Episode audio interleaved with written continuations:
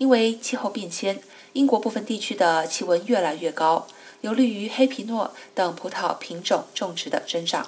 这对于还在起步期的英国葡萄栽培酿酒业来说，或许是个好消息。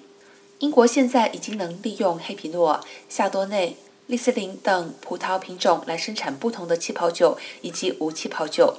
这些品种以往更适合在法国和德国栽种。但是，英国一项酿酒业前景研究的共同作者奈斯比特警告，气候变迁或许暂时有利于英国的葡萄园，但是转变步伐太快，很可能会带来严重的规划难题。